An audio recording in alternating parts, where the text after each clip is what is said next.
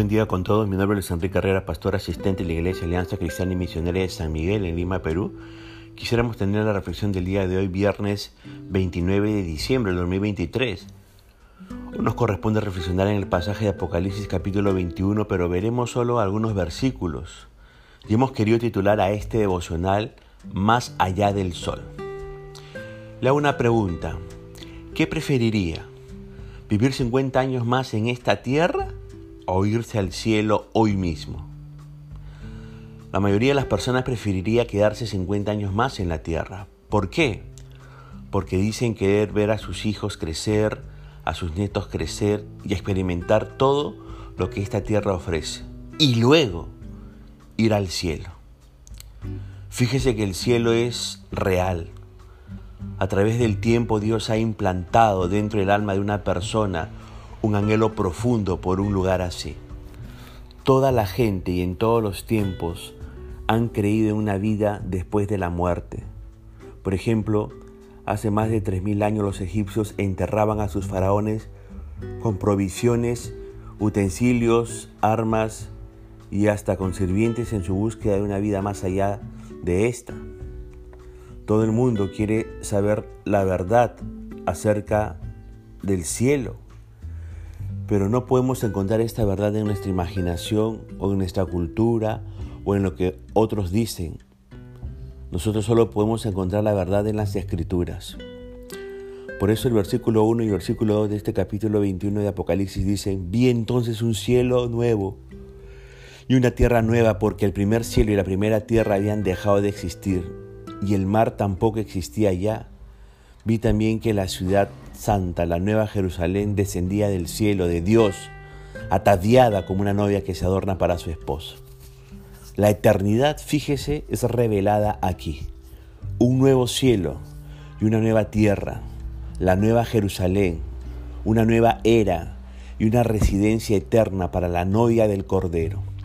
Seremos una nueva creación en Jesucristo será algo espectacular, algo nunca visto. En el versículo 2 vemos que se habla de la nueva Jerusalén como novia ataviada.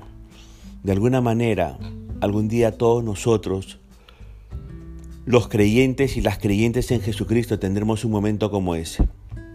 Imagínese abrir sus ojos por primera vez en el cielo y ver a nuestro Salvador cara a cara.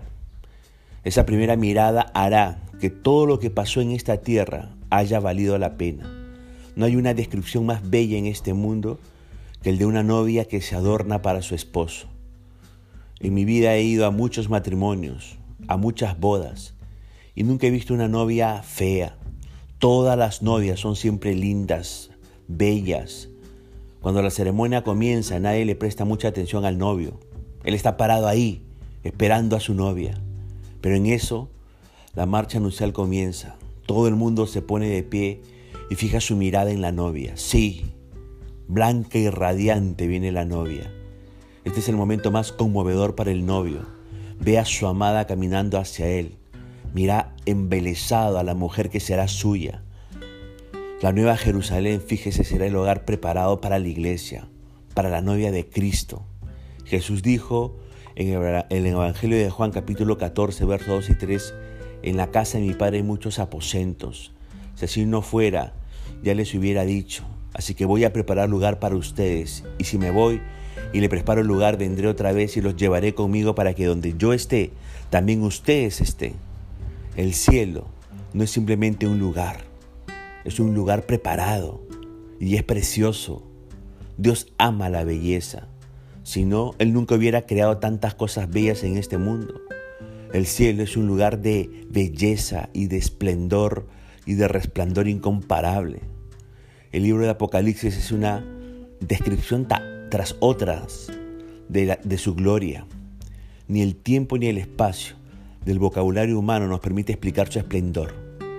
Las palabras de Jesús nos muestran que el camino a la vida eterna, aunque sea invisible, es seguro porque Jesús lo ha preparado. Este pasaje está lleno de promesas.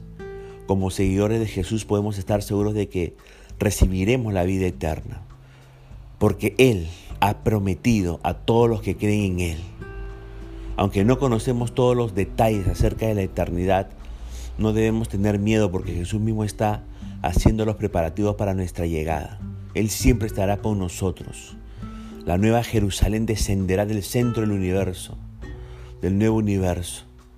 El apóstol Juan vio la ciudad como un cubo de 2.200 kilómetros que puede alojar, entre comillas, cómodamente a 100 mil millones de personas. Tiene espacio más que suficiente para todas las personas que han vivido en la tierra. La ciudad es hecha de oro puro y está construida sobre un cimiento con incrustaciones de piedras preciosas. Y no tiene necesidad de un templo o de luz, porque el Señor Dios Todopoderoso y el Cordero son su luz. El versículo 4 de este capítulo 21 sigue diciendo, Dios enjugará las lágrimas de los ojos de ellos, y ya no habrá muerte, ni más llanto, ni lamento, ni dolor, porque las primeras cosas habrán dejado de existir.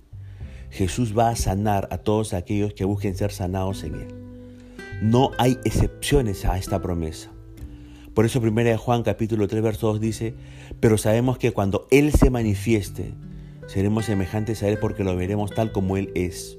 Nosotros seremos como Jesús los padres de un niño con síndrome de Down o de un niño en silla de ruedas escribirán en la pared de su habitación, nosotros seremos como Jesús. Los discapacitados, los postrados en cama y los anémicos dormirán tranquilos con esta promesa, nosotros seremos como Jesús. En el cielo no habrá maldición. Por más que odiemos los paros cardíacos, ¿no odiamos más el pecado? El asma, roba la respiración, pero el egoísmo y la tacañería roban la alegría. La diabetes puede arruinar el sistema de un cuerpo, pero el engaño y la desconfianza arruinan a la sociedad.